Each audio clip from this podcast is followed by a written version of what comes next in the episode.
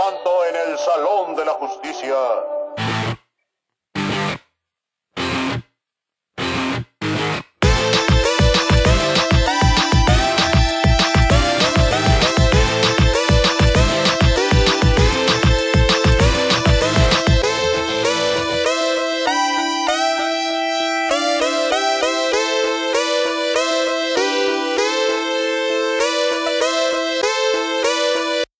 Estás en No Alimentes a los Frikis. Todos lo conocemos, lo hemos visto en algún lado, ya sea en cameos de héroes que supuestamente salieron de su mente, en películas independientes dirigidas por Kevin Smith e incluso apareciendo en series animadas de su eterno rival, DC. No es necesario ser un experto en los cómics para saber quién es, pero ¿realmente conocemos bien a este viejecín? ¿Realmente es tan bueno como aparenta en sus apariciones? Pareciera que para llegar a lo alto de un peldaño hay que lanzar algunos mufasas a la manada de News o ser un Ramsey Bolton. Es decir, traicionar a lo bastardo. Jack Kirby y Steve Ditko. Solo son dos nombres que a lo largo del tiempo están supuesto Judas Lee. Los hizo a un lado para hacer la cara de la famosísima Casa de las Ideas, Marvel. Y, La y casa para- de las ideas.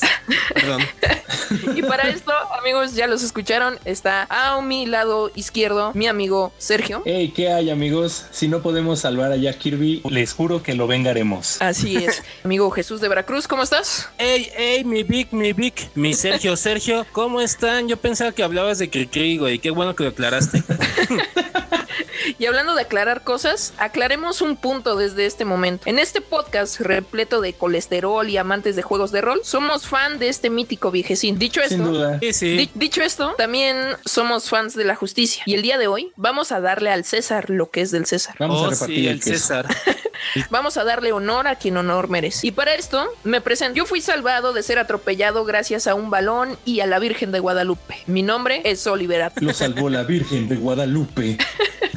Joyas del doblaje latino, amigos. Joyas del doblaje latino. joyitas. Ese está en mi top junto al guajolote Macías. Eh, sí, sin duda. El guajolote Macías eh, del equipo Rocket es lo mejor del doblaje latino en la historia, güey. Ok, y entonces. Doblaje latino es el mejor para ti, para Para ti, para mí, para ti, para mí. Latino es el mejor. La pizza dentro. Ah, no, es el doblaje latino. Bueno, ya. Uh,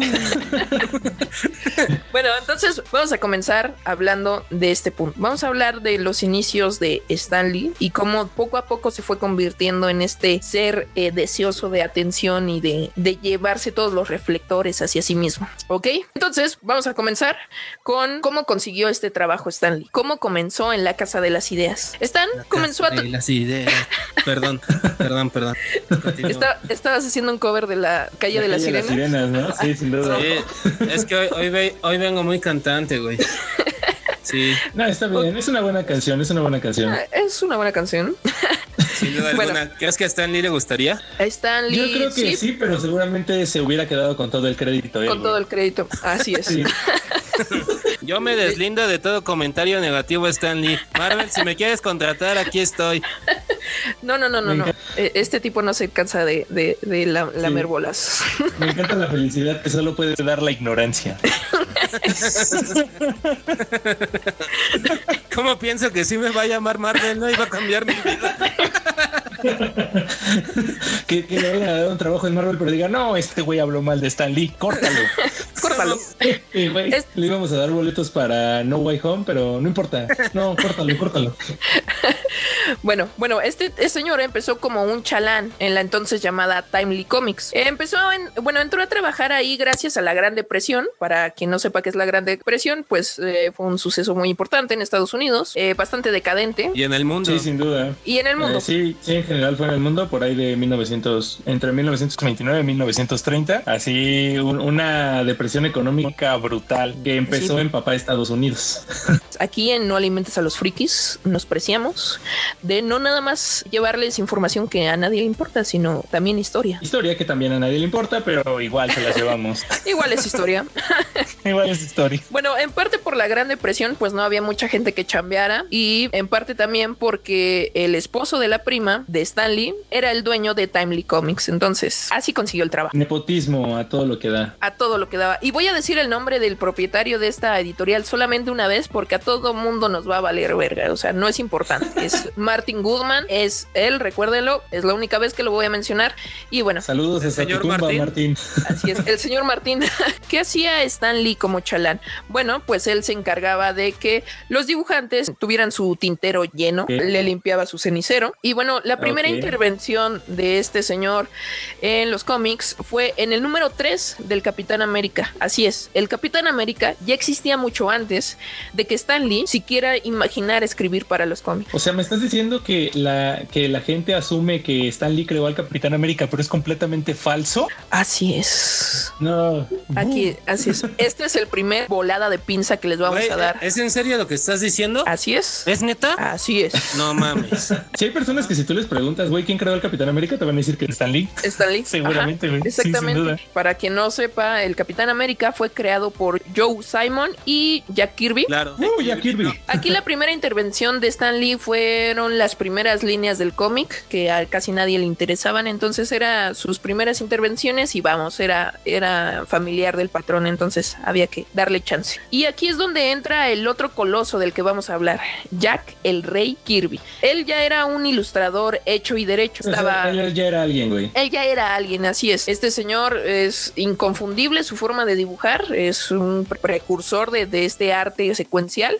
Si se fijan, su arte no te trata de hacer un dibujo que tú puedas eh, implementarlo a tu realidad, sino que sí, es ficción y adéntrate a esta historia, no, no, no es dentro de tu realidad. Y eso estuvo muy bien. Hay como acotación. Ya los personajes de Stan Lee, o como que sí trataban de hacer eso, ¿no? Como de introducirte a- o que fuera un personaje que viviera como en la vida diaria, ¿no? Que te sientas representado, ¿no? Sí, Así claro, es. exactamente. Y eso es a lo que vamos. Aquí fue en 1961 cuando este señor propietario de Timely Comics, vamos a mencionarlo una vez más, el pilón, el señor Goodman, este señor estaba echando el golf con el editor de, de DC. Ok. Y en una plática, eh, el editor de DC le dijo la idea que tuvieron de crear a la Liga de la Justicia. Él le dijo, juntamos a todos nuestros héroes y nos estamos cagando en varo. Ahí es cuando a este señor se le prendió el foco y tuvo la gran idea de robarse la idea. Oh, no. Y puedo ver que llegan los Vengadores. De hecho, llegó un grupo que se juntó mucho antes que los Vengadores. El Chapulín Ok. Colorado y sus amigos. No, estamos Sí, hablando de... Estamos hablando de los cuatro fantásticos amigos. Ah, claro, claro. Ah, Ok. pues sí. Ahora ya hablamos sobre la creación puntual. Ahí fue cuando se destinó que iba a ser un grupo para Marvel que iba a robarles la idea directamente de la Liga de la Justicia. Ahora bien, hay dos versiones de cómo fueron formados los cuatro fantásticos. Ahí les va la versión de Stan Lee. Según, de- eh, según, según Stan Lee, ya llevaba 20 años en la misma chamba. No le iba tan chido y su esposa le dijo, pues hazlo como quieras. Total que pueden hacer correrte, pues todo, todo te va de la chingada aquí, ¿no? Sí, de, de todas maneras no comemos diario, güey. Le De todas maneras le echamos más agüita a los frijoles. los frijoles, o sea, sí. Esa es la versión de Stan Lee. Así nació eh, La Mujer Invisible, Mr. Fantástico, La The Thing, la, la Cosa y La Antorcha Humana. The Thing. The ¿La Thing. cosa? ¿Esta o cuál? Oh, la mole, amigo, por Dios. Por eso, güey. La- la que está hecha Así de le digo yo. La que solo Así le tiene un ojo.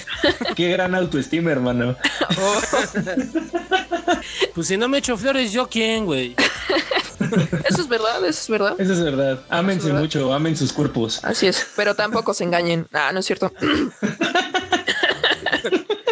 Ahora bien, vamos a la versión de Kirby. Él decía haber encontrado a Stan Lee llorando en las escaleras del edificio mientras se llevaban el inmobiliario. O sea, llegó el, el embargo y se estaban llevando Sí. lo- los muebles. llegó el SAT, ¿no? Ajá. Entonces, Lo sacaron a la calle. Exactamente, ya, ya, ya los habían torcido. Entonces llega Jack y dice, denme un poco más de tiempo, yo voy a salvar a la compañía. Y así fue cuando creó a los Cuatro Fantásticos. O sea, versiones completamente diferentes diferentes, ¿no? Ajá, la de Jack eh, como que suena un poco mesiánica, ¿no? Como que yo llegué y le salvé el changarro sí. porque soy la verga. Pues sí. Por mi traga, ¿no? Mejor hubiera dicho por mi traga. Por mi traga, pero revisemos la evidencia. Vamos a, a checar un poco la evidencia. No nada más nos vamos a quedar con las dos versiones. La evidencia nos indica que ya Kirby ya había creado un grupo de héroes. Ya había trabajado en esta idea de un El Donkey Kong, güey, el Mario Bros.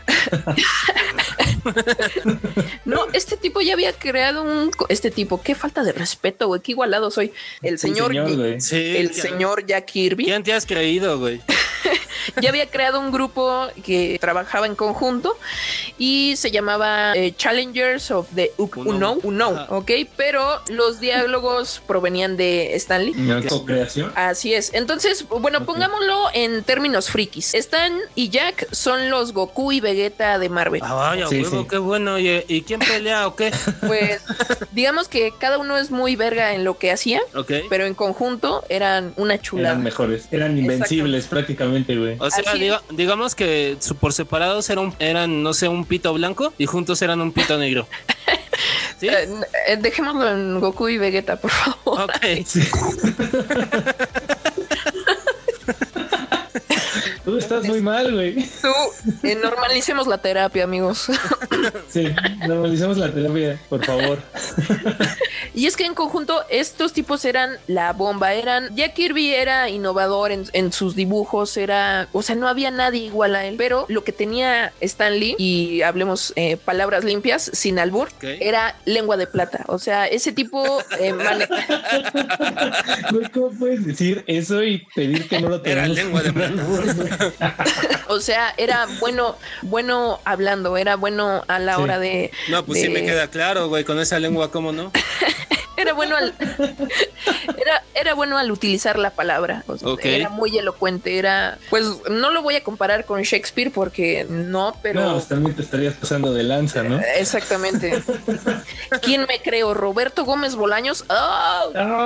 Oh, sí, el autonombrado mejor cómico de la televisión mexicana. ¿Eugenio Así Derbez? Ah, Oh, No, no, mira, Eugenio Derbez no me cae bien, pero por lo menos no se ha autonombrado el mejor cómico de la televisión mexicana, güey. y no se dice Shakespeareito, o sea, Shakespeareito. ay, güey, yo me puedo autonombrar el mejor comediante y nada más se van a reír de mí. De ese pinche Tienes viejo, razón, ¿quién no? Así es. Y bueno, es, estos tipos no se, no se parecían en nada. Uno era alto, alegre, teatral, dramático, y Jack era pequeño, era activo y pues e- era apasionado a su forma. Es por eso que, le- que les digo que se parece como a, a Goku y a Vegeta, ¿sabes? Ok. Sí, sí, sí. O sea, como, como diría Vic, un día cualquiera en la oficina de los frikis.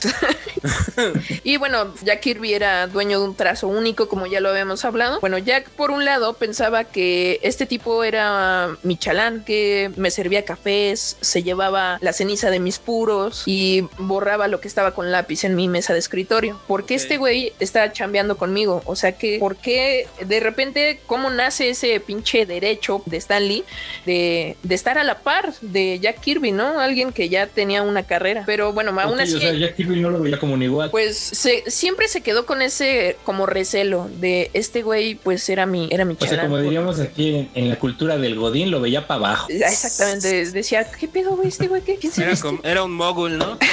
Sí, exacto. Sangre sucia. Yo que soy mágico y este mogul que hace aquí. Este pinche sangre sucia de mierda que hace aquí. Lo bueno que es fan, güey. No, o- o, sea, si no. No, no mames. Me queda claro. Otra sea, cosa, estamos Claudia Vic, Stan Lee. es- no, no, no, jamás. Eh, De hecho, algo muy curioso, yo estaba juntando, para quienes sean muy fans de los cómics y demás, y quien haya ido a convenciones, a la Conque, el señor venía cada año a la Conque. O sea, era como un relojito. Ve- Venía a Es cada como, como mago de Oz cada año en México. Tres Así es, veces. Tres veces. Yo estaba juntando mi lanita para irlo a ver porque dije, esto no me lo pierdo. Y el año en el que yo tenía mi dinerito para ir a ver a Stan Lee, el señor murió. Pasé por la avenida de James Sullivan y valió madre. ¿Vieron cómo me deprimí? pero- Perdónenme, amigos. Bueno, aún así, aunque Jack y Stan Lee tuvieran tantas diferencias y Jack tuviera como cierto recelo con Stan, pues crearon juntos a Hulk, Thor, Thor, perdón.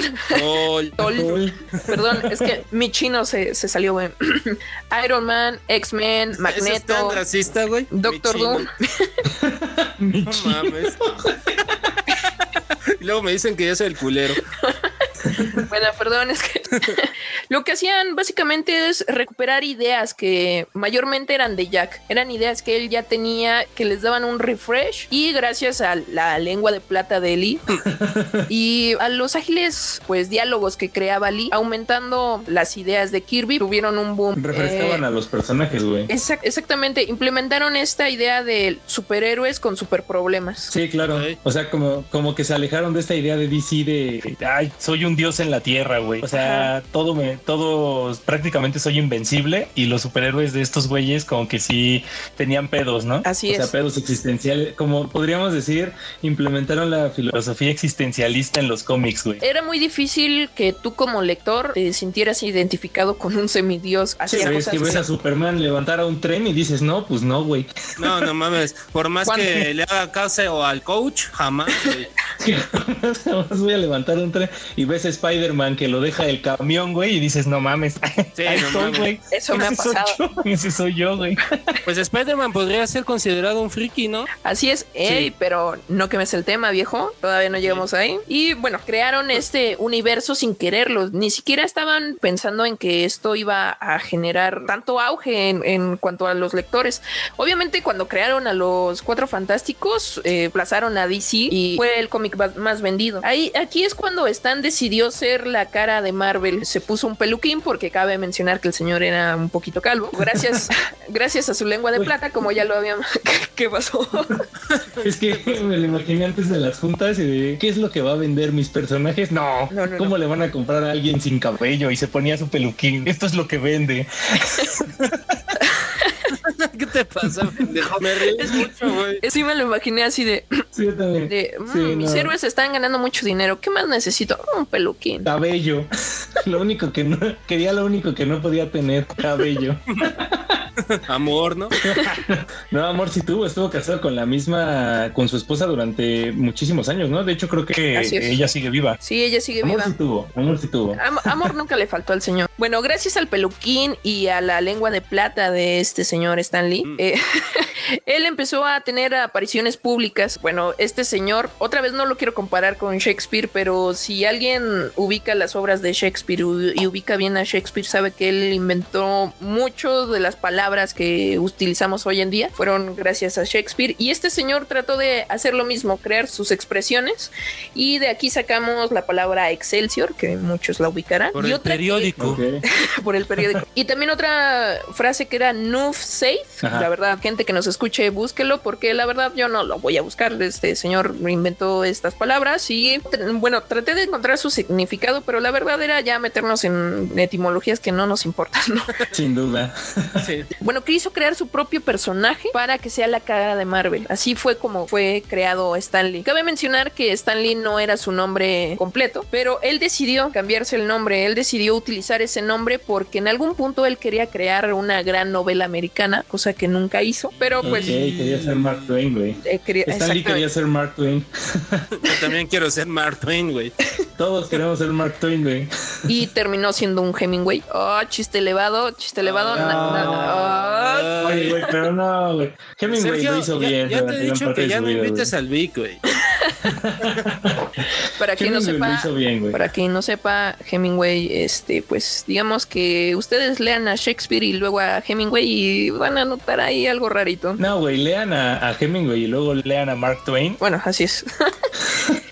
Y bueno, mientras Stan Lee estaba ocupado poniéndose pelo falso y inventando palabras, ya Kirby, él estaba en lo suyo. Él quería darle de comer a su familia y concentrarse en su, en su dibujo, en su arte. En su Ok. en mi arte. Ah. En su arte. Ah. Chiste de primero de primaria, güey. Este es el segundo chiste patrocinado por Eugenio Derbez. Ya lleva dos. Eugenio, síganos patrocinando, por favor. Y sigue haciendo nuestro cine tan grande como lo has hecho hasta ahora.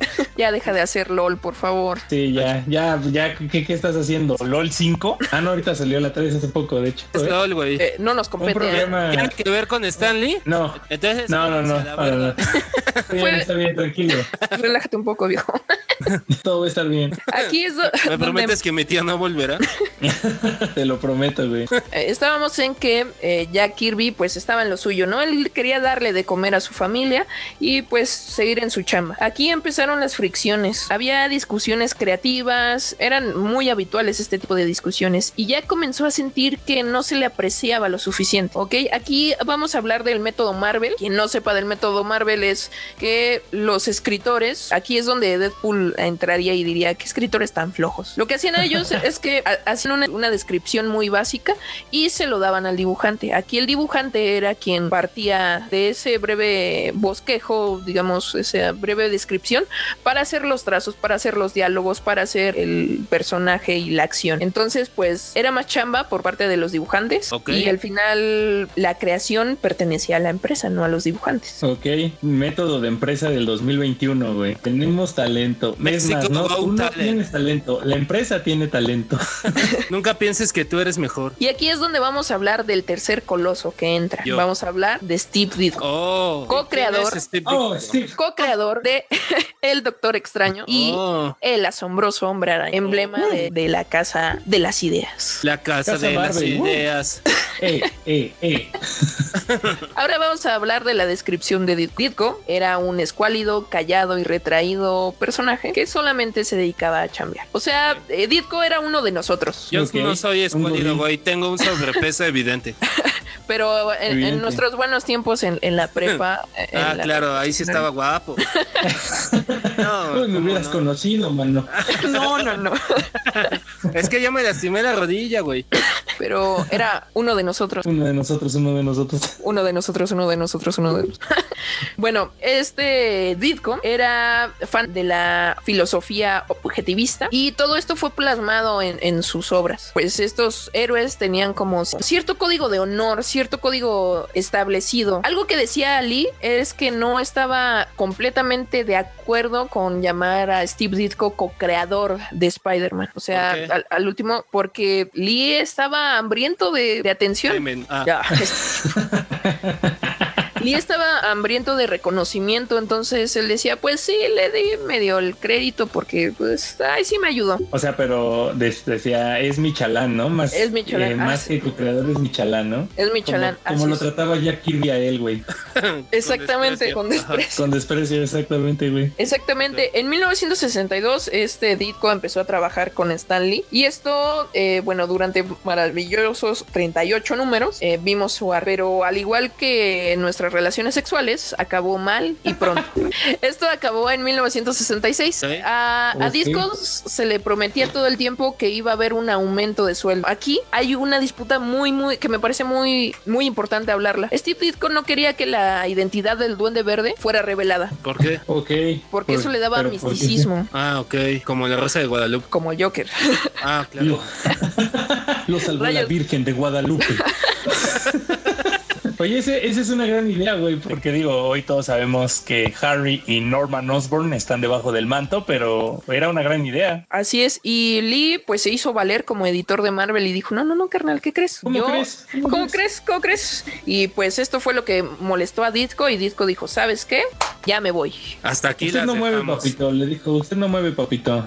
Así es, exactamente. Y bueno, se fue y fue con Jack y le dijo, güey, vámonos, vámonos, ya los mandé a la chingada. Bueno, Jack le dijo, ¿qué hay de, de mi morrita y de mis cuatro hijos? ¿Quién les va a comprar la leche y los pañales a mis Oh, hijos? ¿Tiene cuatro hijos? Así es, No tenía tele el güey. pero... No, seguro sí tenía, pero le gustaba coger, güey. Ah, claro. Exactamente, y aparte era la gran depresión, güey. Pues, ¿qué Sí, haces güey, para no deprimirte, güey? Coges. Genera serotonina, rozando tu cuerpo con el de tu esposa, güey. Exactamente, pues, oye, la gran depresión fue causante de mucha población en Estados Unidos y, Y, en el resto y del también mundo. muchos suicidios, güey. Así es. O sea, gente moría y nacía todo el tiempo ahí. Exacto, güey. Sí, exactamente. Pero lo que Jack no sabía es que el esposo de la prima de Stanley vendió la empresa a Perfect Fields, me parece que se llama, y Chemical Corporation, que lo más famosito que ellos tenían era el hombre hormiga. Ant-Man. Ant-Man. Ant-Man, así es. Y la. Ah, la Baskin familia... Robbins lo sabe todo. Quien entendió esa referencia, que vio la primera película de Ant-Man, les mando un abrazo. Y un besito. Y un besito también. Y aquí... Ese se los da eh, Jesús. Aquí la familia de Kirby ya estaba hasta el pito de que no se le reconociera a Kirby.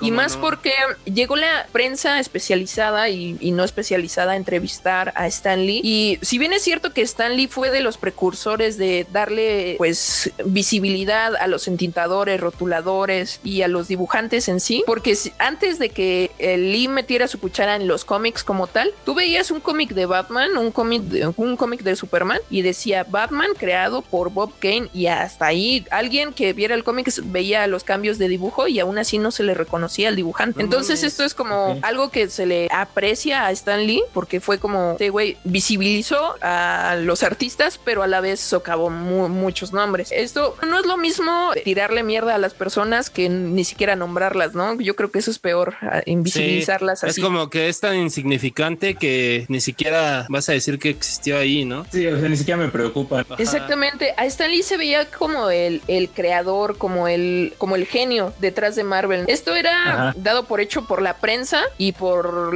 la gente, pu- pues por el público. Claro. Eh, pero aquí lo Sí. más lo más preocupante es que también es, eso era lo que creían también los nuevos dueños de Marvel. Ah, Entonces, ok, o sea, le compraron la idea, güey. La mentira se repitió tanto que se hizo verdad, güey. Así No es. mames. Entonces, en 1970, Kirby recibió la llamada de, de uno de, de los ejecutivos de Marvel para eh, prolongar su, su contrato. Entonces, Kirby lo que hizo es que colgó la llamada Órale, qué Kirby huevotes, güey. y, y pues, pues renunció prácticamente. No se le daba el reconocimiento necesario. Sí, Entonces, porque además incluso Stan Lee empezó a dar como entrevistas, ¿no? Y, y él se asumía como el, el gran creador, ¿no? Y a Kirby como que siempre lo dejaba al lado. Kirby. Exac- exactamente, y la, no, y la esposa de Jack Kirby un día le llamó a Stan Lee eh, llorando después de un artículo que sacó la prensa y le dijo, Sí. ¿cómo es posible? No, no le estás dando el crédito a mi esposo y se llevaban bien, o sea, sí, si bien tenían cierto recelo uno del otro, se llevaban bien hasta cierto La punto. relación era cordial, ¿no? Era cordial. No eran, no eran este Viruta y Capulina, ni Tintán ni su carnal Marcelo, pero se llevaban chido, güey. Tu carnal Marcelo. Sí, era el gordito de la guitarra. Sí, güey, no mames. En algún punto, eh, Jack Kirby regresó a Marvel. Sí, es cierto que regresó a Marvel, pero ya no era lo mismo. Eh, Jack Kirby, pues, estaba, me parece que estaba mal de, de un ojo, eh, ya no veía bien. Y pues eh, lo contrataron como editor, dibujante y, y demás, pero pues ya no era lo mismo. Ah, en cierto punto, Jack decidió mudarse y desaparecer como, como tal. Bueno, se fue con DC, hizo unos trabajos muy buenos y, por él conocemos a uno de los grandes villanos que es Darkseid. Él creó el cuarto Oh, mundo. chingón. Así es, él, Eso no él- sabía, güey. Sí, él creó a Darkseid que después Marvel utilizó como base para crear a Thanos. A Thanos, ¿no? Como muchos otros personajes de Marvel. eh, Qué que, entre los, Tomaron ciertas bases de DC, pero poquitas. que entre los dos se volaban Sí, ideas. era ¿eh? como, sí, era como una guerra, este, para ver quién es más cochino, ¿no? ¿Quién hacía la, la, El la más mejor marranada? Sí, quién es más marrano, güey. Y para ustedes, ¿quién fue el más marrano de ahí? Yo digo Pues que mira, la verdad es que sí. supieron que él le enseñaba el pito a las enfermeras cuando ya estaba Ah, sí, grande. eso sí supe, güey. Eso sí supe, güey. Sí, fue una acusación seria, de hecho. Este, pero para mí la verdad es que yo creo que estábamos bien con, es- con Stan Lee, pero tal vez DC robó más, güey. Claro. Claro, Yo no ¿cómo- sé, cómo mira, no? DC no se hizo llamar la casa de las ideas, güey. Eso es como que, híjole, no sé. Marvel vibrando alto desde antes, güey. Atrayendo lo que quería hacer, güey. Atrayendo energías. Ay, qué bárbaros, ¿no? Qué bárbaros, la neta. Aquí, eh, de repente, en el retiro, Jack Kirby, pues ya empezó a, a despotricar en contra de, de Stan Lee, eh, llamándolo una peste, llamándolo basura prácticamente. Y ya de repente, Stan Lee eh, fue quien, bueno, no Stan Lee, sino Jack Kirby fue el que empezó a decir: Yo creé esto, yo creé esto. Hubo una disputa que hizo salir a, Steve Ditko. Steve Ditko ya no quería nada, eh, no tenía nada que ver con Marvel, ya no quería tener nada que ver con Marvel. Salió Y. Así es, se fue a DC e inventó algunos buenos personajes como The Question, que es la base que, que después tomaron para Rorschach. Ah, sí, sí lo tocó. Sí, sí, sí. Gran personaje. De hecho, sí lo, sí lo he visto. eh, Halcón y Paloma, que su nombre Ah, en claro inglés que- suena más chido. Que de hecho ahorita están saliendo en la serie de Titans, güey. Esos dos Ayer, personajes. a- ayer vi el primer capítulo y debo decir muy buena. Muy buena. También la, la tercera temporada me está gustando mucho. Sí, está Recomendada. muy chido. Sí, y aquí es donde, Sí. donde jugamos un poquito al, al, al detective, porque estos personajes, específicamente Halcón y Paloma, eh, su característica es que uno es pacifista y, pues, o sea, busca no tener violencia, no ser muy liberal. Y el, el otro, que es Halcón, es más rudo, que es, pues, busca solucionar las cosas a la fuerza y demás. Era como, era como un reflejo del gobierno que había en aquel entonces. Ok. En la época de Y- Vietnam. Pinochet. Ah, No, y, vol- y volvemos a que Ditko tenía esta idea de, de filosofar a través de los, de los héroes. Y es cuando llegamos a la característica de Spider-Man. Él tiene un poder, pero, o sea, no por eso va a ser un egoísta. Él tiene la obligación de utilizar ese poder para el bien. Entonces, Claro. tanto la Spider-Man cara... es el único héroe al que le va, le va de la chingada usando. O sea, a, a Peter Parker todo es nada le va mejor si es Spider-Man, güey. Todo, Es- todo le iría mejor si no fuera el hombre Si araña, no pero lo hace porque está bien, güey. excepto el de Tom Holland, güey. Excepto al de Tom Holland, que todo le sale bien. hablaremos siempre. más después Espera en el próximo episodio de Spider-Man. de Vic, la historia detrás de un héroe.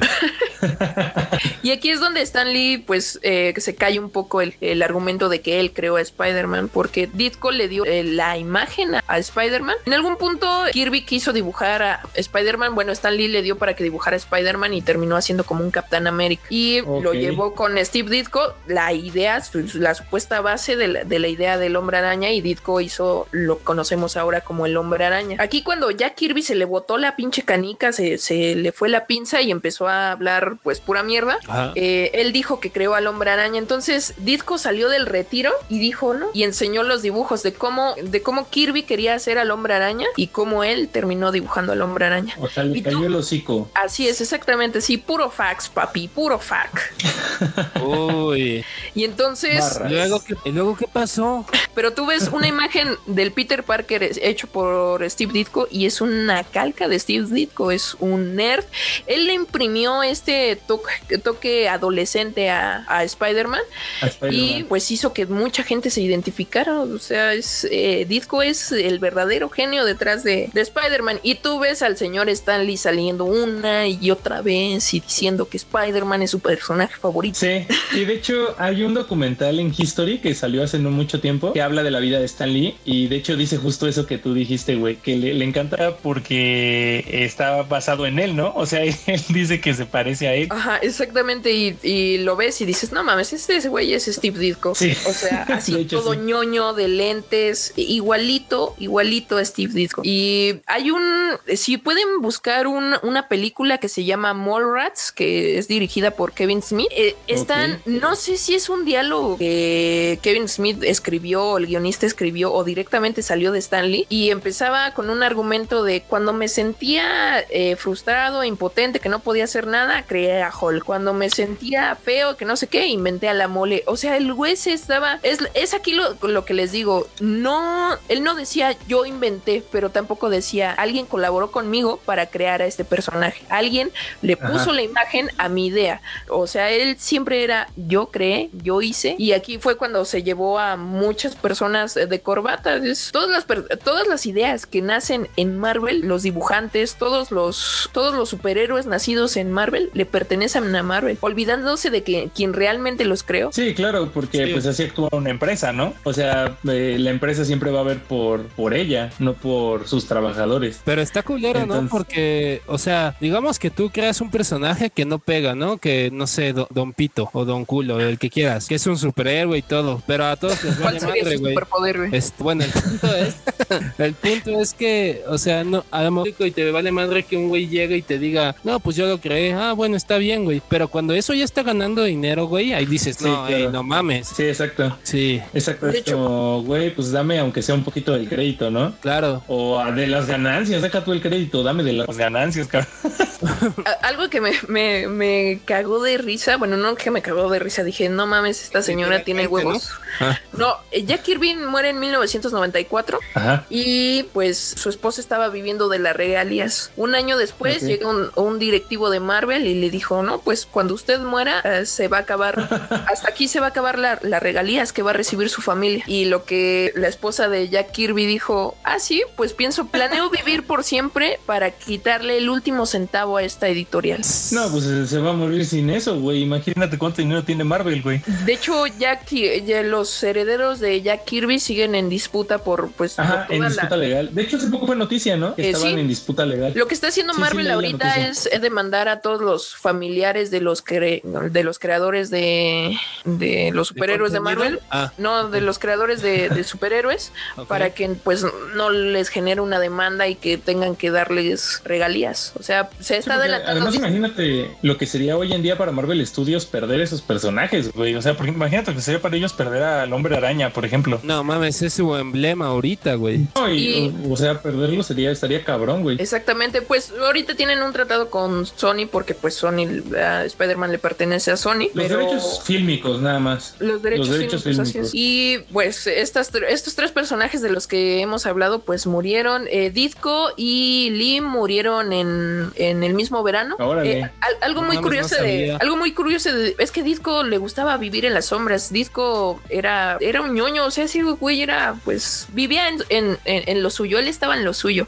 De hecho, en el 2008 encontraron los originales del Amazing Fan- Fantasy, que es los primeros números del Hombre Araña. Sí, Amazing Fantasy número 15 es, ¿no? Ajá, El- la primera aparición. Y los querían poner, eh, los querían pues subastar o, o darlos a la venta y llegaron y se los ofrecieron a Disco, se los iban a dar. Y Disco dijo, no, no, no, a mí ya me pagaron por ese trabajo, no me interesa. Ah, órale. No No, no quiero sus millones. qué huevotes, ¿eh? Yo no quiero su dinero, me da asco su dinero. Yo no Yo quiero quiero- sus millones, le dijo. Yo lo único que busco es amor, ¿no?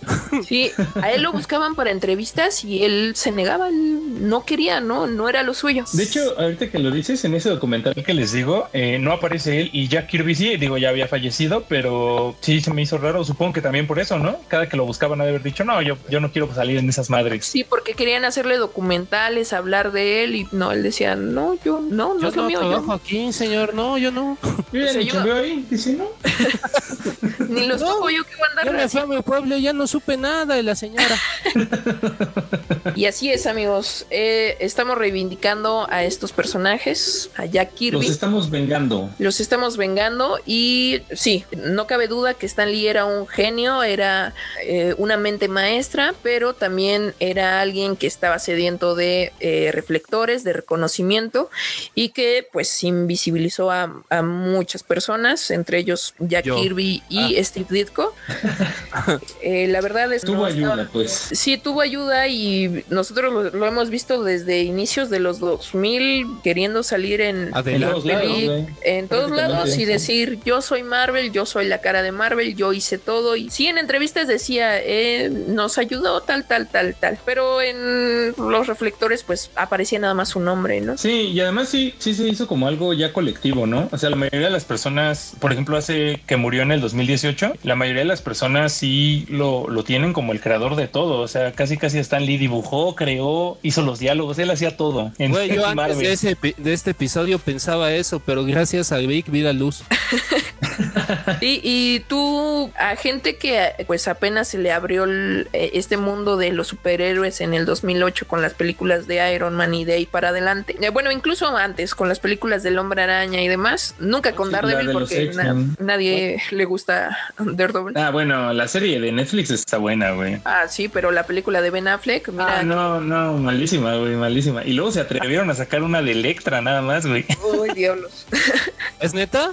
Eh, sí, güey, no, hay una nunca la película viste. de Fox. La voy a ver porque yo Ha de soy ser fan como de 2003, güey. No, amigo, no te hagas eso, no lo veas. Sí, no, güey, si eres fan, mejor no la veas, güey, te vas a encabronar. Ah, Quiérete, rey. Está bien. Rey, sí. Voy a cuidar mi autoestima un poco más entonces.